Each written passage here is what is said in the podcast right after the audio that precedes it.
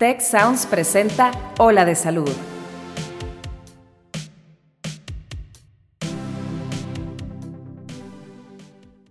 Todos nos hemos sentido cansados en algún momento del día, pero ¿qué sucede cuando el cansancio no se va? Descúbrelo hoy en Ola de Salud. Yo soy Mauricio Torres y aquí comienza tu ruta de bienestar. El estrés, que te quita energía. Una anemia, por ejemplo, una anemia, falta de hierro, el hierro es súper importante. Este, algún virus, alguna, algún patógeno que te esté llevando toda tu energía.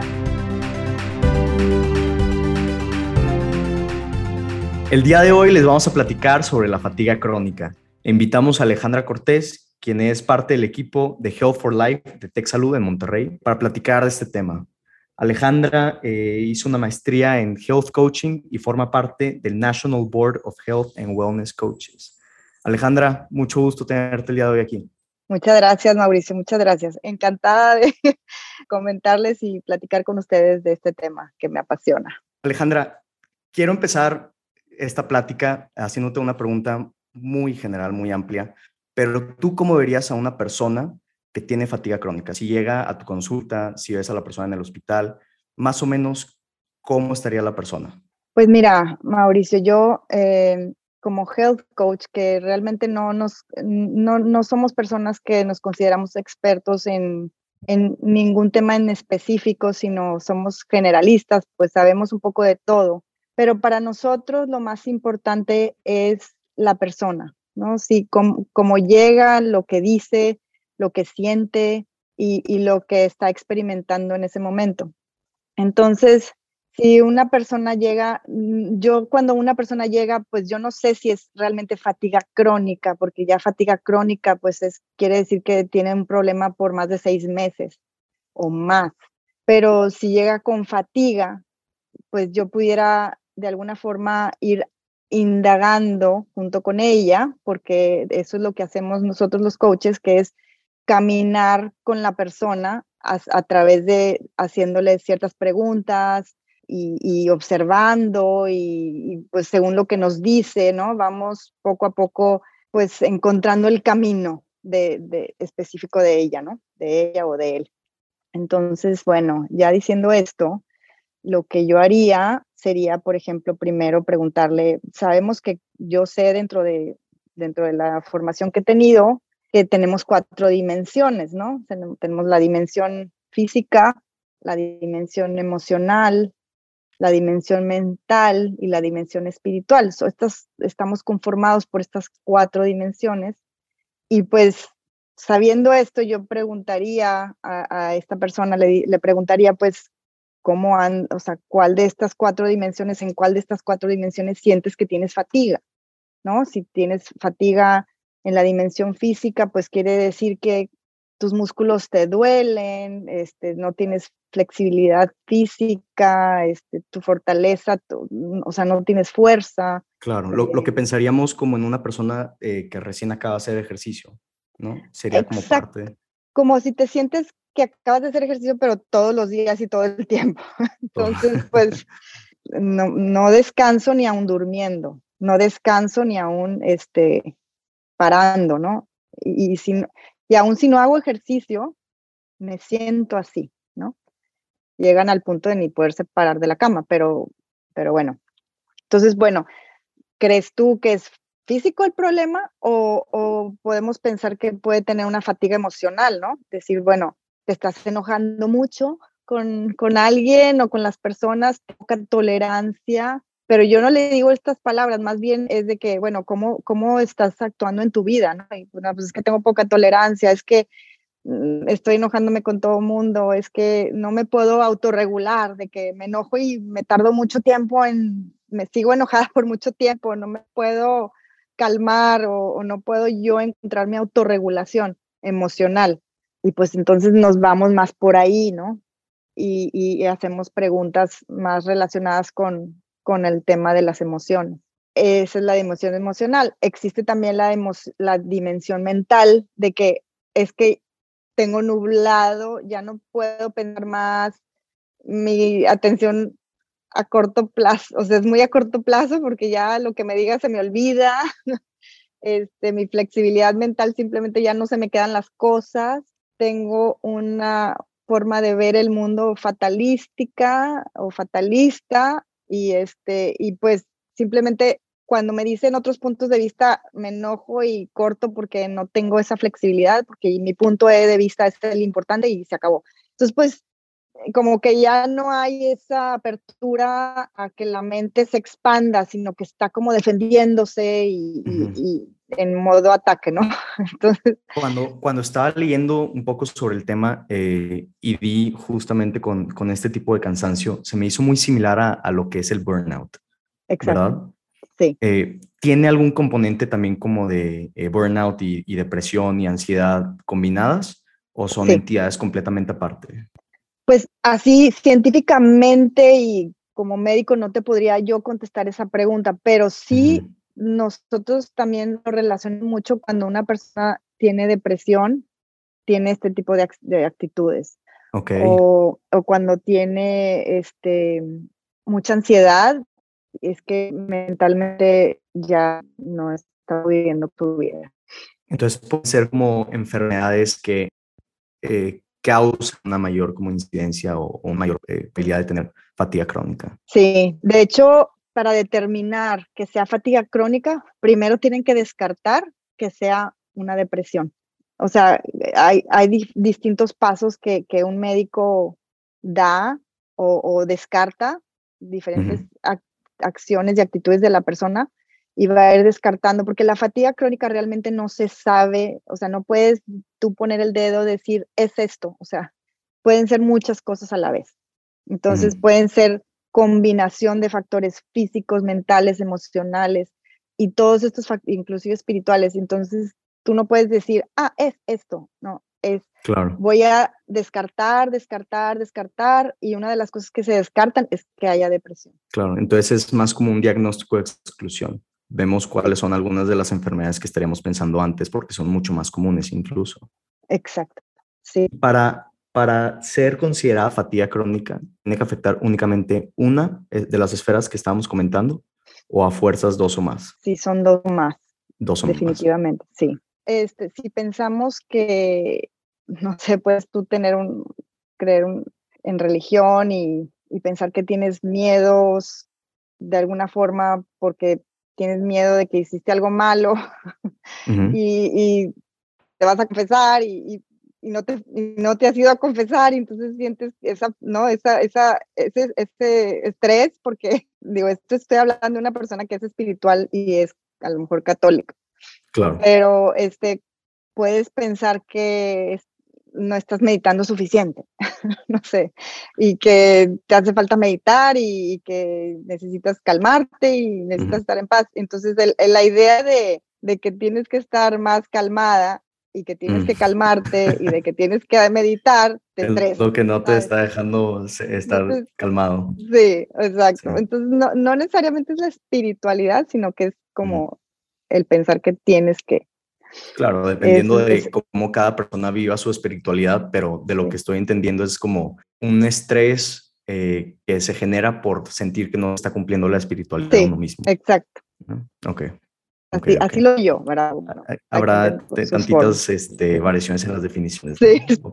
Que la espiritualidad es muy amplia y cada quien tiene su forma de ver la vida. Y también veíamos algunos otros eh, como síntomas o manifestaciones de la, de la fatiga crónica, como tal vez dolores musculares. Siento que aquí es, es un poco más la esfera física, pero dolores musculares, dolor de cabeza, eh, palpitaciones, que sientes que tu corazón está latiendo demasiado rápido, demasiado fuerte, eh, mareo. Entonces, o sea, siento que aquí la pregunta es, ¿cómo una persona se puede dar cuenta o se puede dar dando cuenta que puede tener fatiga crónica?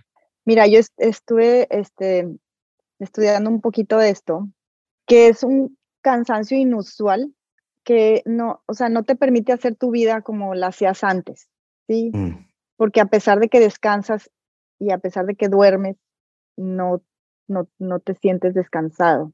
Claro. O sea, no, tu fatiga no se resuelve simplemente al dormir o al descansar. y, y, luego también tu fatiga no está relacionada a un, a un esfuerzo extremo, ¿sí? De que, ay, es que corrí un maratón.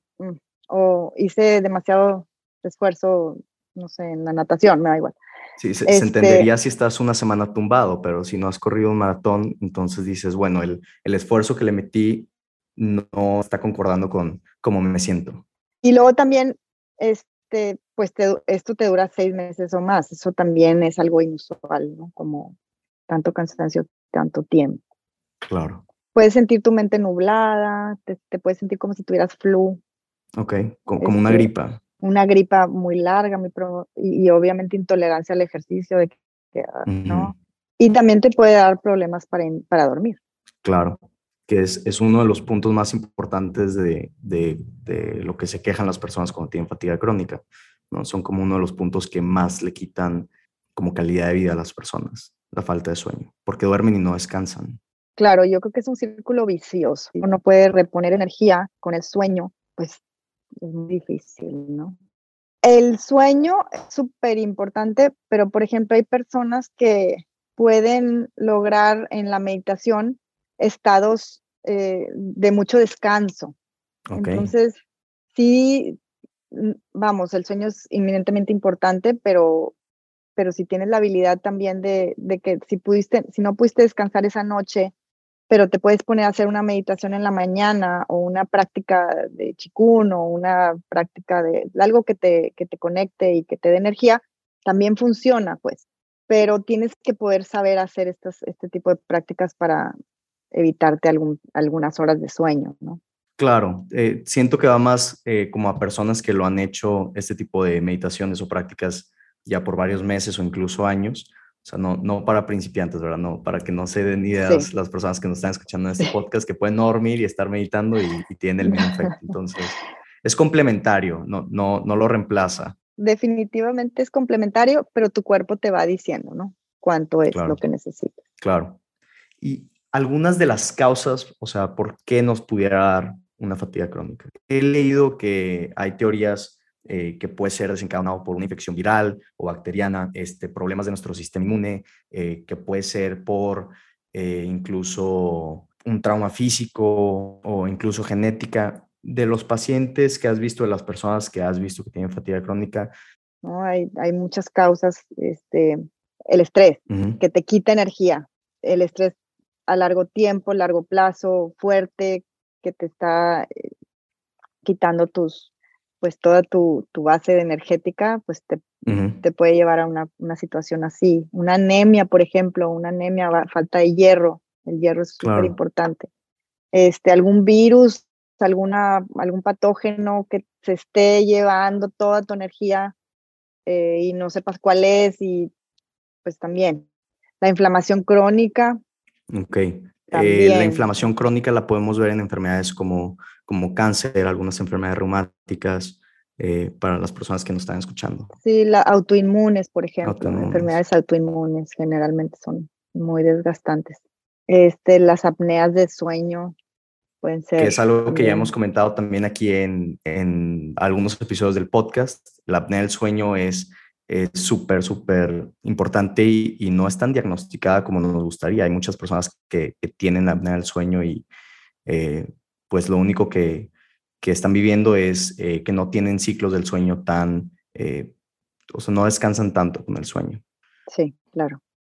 Sí, no es un sueño reparador. No es un sueño reparador. Es justo la palabra que estaba buscando. Exacto. que te levantas pero sigues cansado. Sí, completamente. Y a estas personas que tienen eh, síndrome de fatiga crónica, normalmente, ¿cómo sería el, el, manejo? Porque hay que decir algo desde un principio. No hay un tratamiento, no hay una pastilla que te vaya a, o sea, a quitar el, el, síndrome de fatiga crónica, ¿verdad? Entonces, más o menos, ¿cómo pudiéramos nosotros estructurar como un plan de ataque eh, para disminuir los síntomas o mejorar la calidad de vida con, de personas que tienen eh, síndrome de fatiga crónica? Pues eh, como comentaba al principio, pienso que si estamos abordando los, las cuatro dimensiones, la física, la mental, la emocional, la espiritual, si las abordamos profundamente, eh, quizá, digo, no, no, no es la solución completa porque habrá quien tiene un bicho o, le falta hierro, ¿verdad?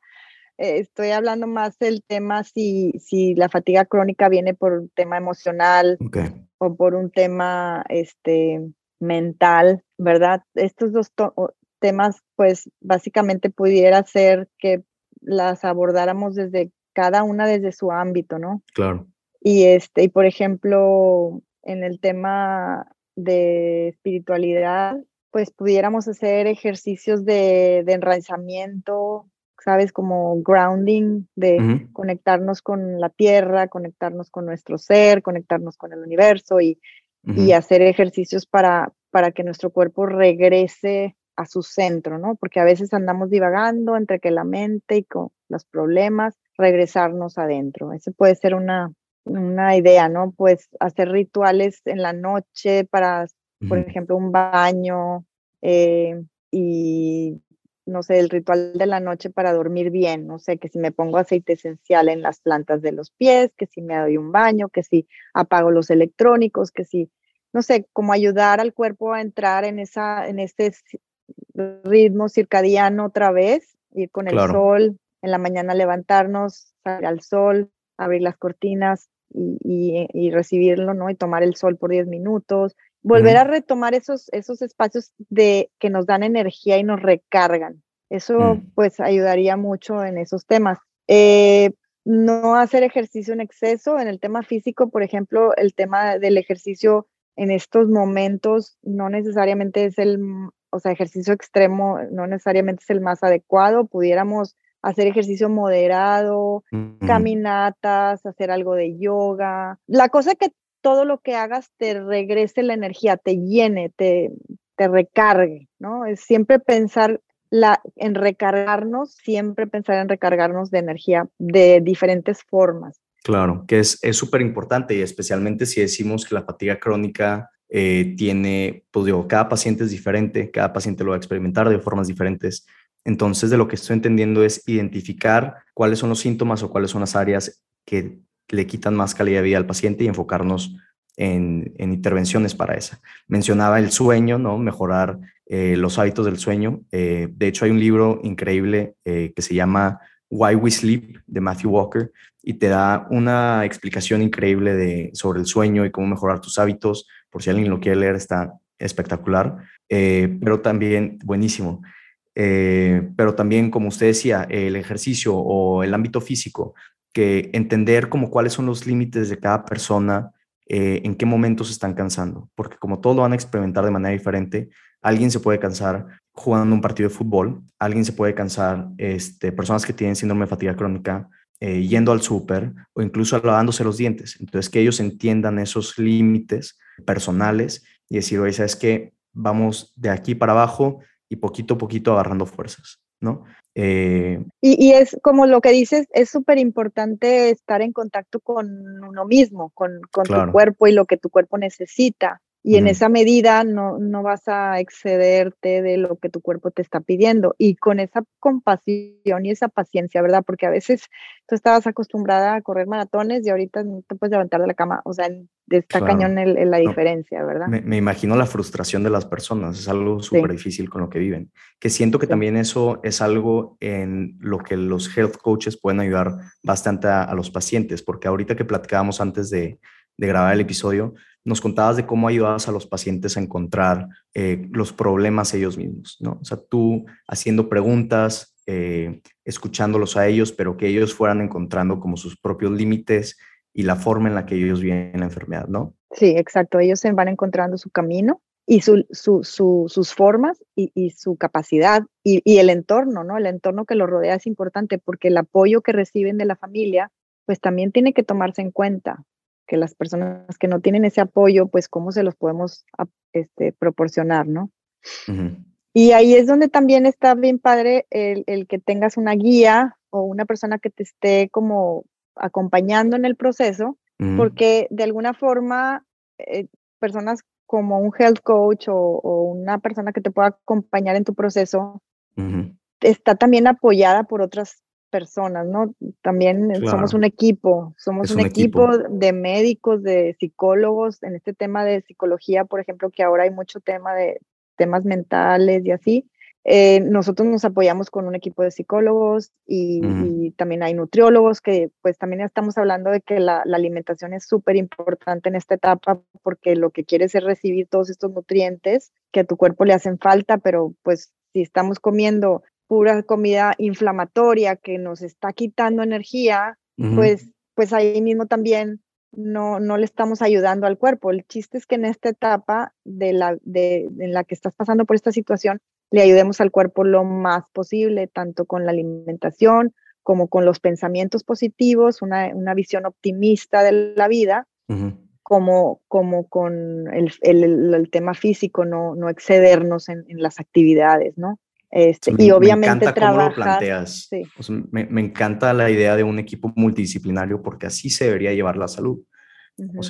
cada quien es como eh, su propio experto o pone su granito de arena para contribuir en esta eh, visión holística del cuidado del paciente, que siento que esa es la forma de, ver la salud. Sí, y no estamos solos, y, nuestro granito de arena como coaches, a lo mejor es en la parte espiritual, no como religión, sino por ejemplo como conectarte contigo, ayudándote con a lo mejor una sesión de, meditación, una sesión de grounding, una sesión de visualización o, o de chine chikun. O sea, contamos con esta capacidad para que tú entres en el espacio de coherencia, que es lo que te va a hacer que cada vez más tu cuerpo se vaya regenerando más rápido, ¿no?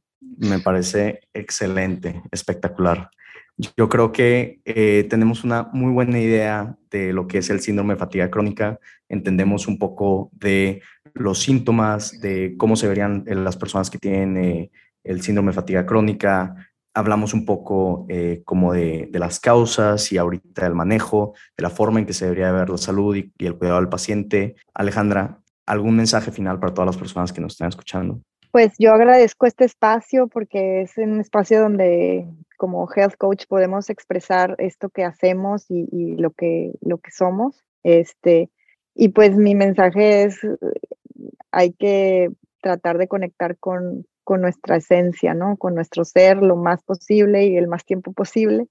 Y así lograremos más energía cada día, ¿no? Es, la, es la fuente de energía universal y es lo que nos va a llenar sí o sí.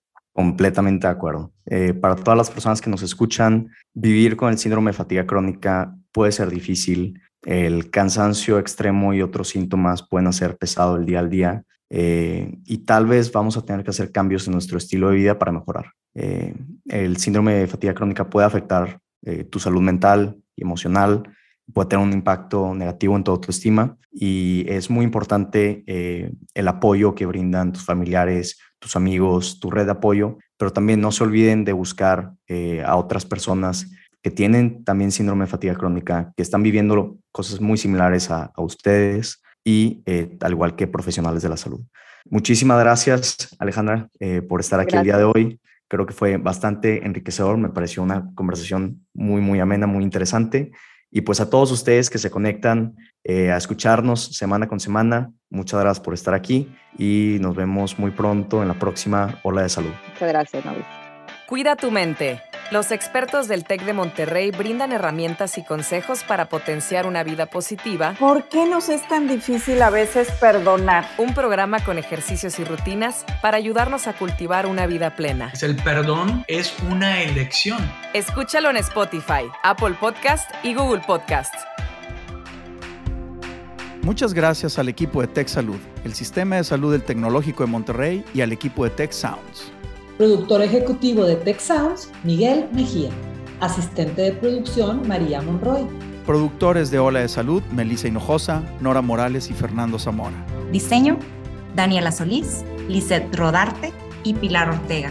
Postproducción, Max Pérez, Marcelo Segura y Sergio Chávez. Te invitamos a escuchar el siguiente episodio de Ola de Salud y el resto de programas de Tech Sounds en los canales de tu preferencia.